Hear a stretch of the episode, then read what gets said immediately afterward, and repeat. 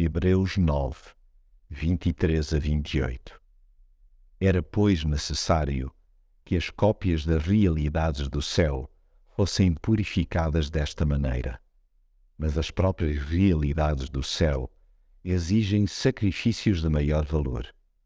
Cristo não entrou no santuário feito por mãos humanas, que não passava de uma cópia do verdadeiro. Entrou no próprio céu, onde agora se apresenta diante de Deus como o nosso advogado. Assim, também Cristo foi uma só vez oferecido em sacrifício para tirar os pecados da humanidade.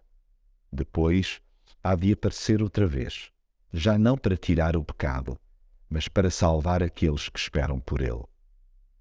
Jesus rasgou os nossos horizontes para lá desta terra. A sua mão amorosa levantou-nos a cabeça e purificou-nos o coração. Passamos a poder olhar para cima sem temer que o céu desabasse. Tudo porque Cristo entrou no próprio céu, onde agora se apresenta diante de Deus como o nosso advogado. A sua defesa manifestou-se uma vez por todas para perdoar os pecados por sacrifício de si mesmo. Essa extravagante medida de amor escancara-nos uma íntima comunhão com Deus e não, ao contrário do que tantas vezes se pensa e propala, o cartão de membro de uma comunidade religiosa.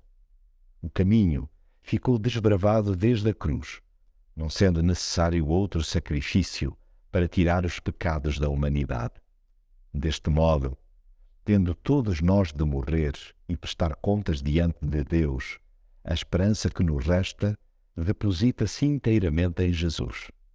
Sim, qualquer um que nele e por ele espere será salvo.